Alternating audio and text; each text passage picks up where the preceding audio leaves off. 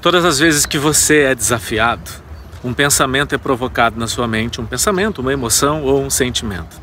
E esse pensamento, ele normalmente é de será que vai dar certo? Um pensamento de dúvida. O segundo passo é a sua capacidade de abrir mão das coisas.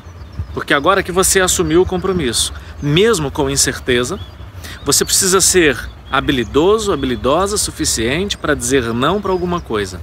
É impossível chegar aonde você quer chegar carregando tudo que você está carregando hoje.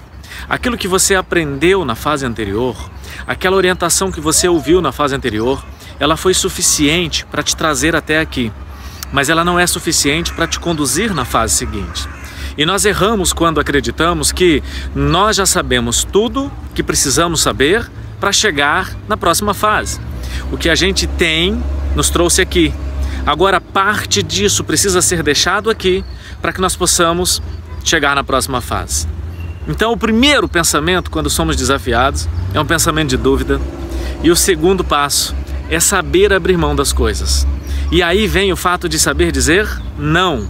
E esse não exige de você a habilidade de entender que você não nasceu para agradar todas as pessoas e que a sua vida vai mudar quando você desistir de agradar todas as pessoas.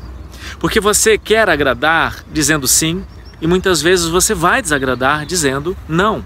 Se aquilo que foi oferecido por outras pessoas a você não te leva aonde você quer chegar, você precisa elegantemente, com muita educação e com muita sutileza, dizer não.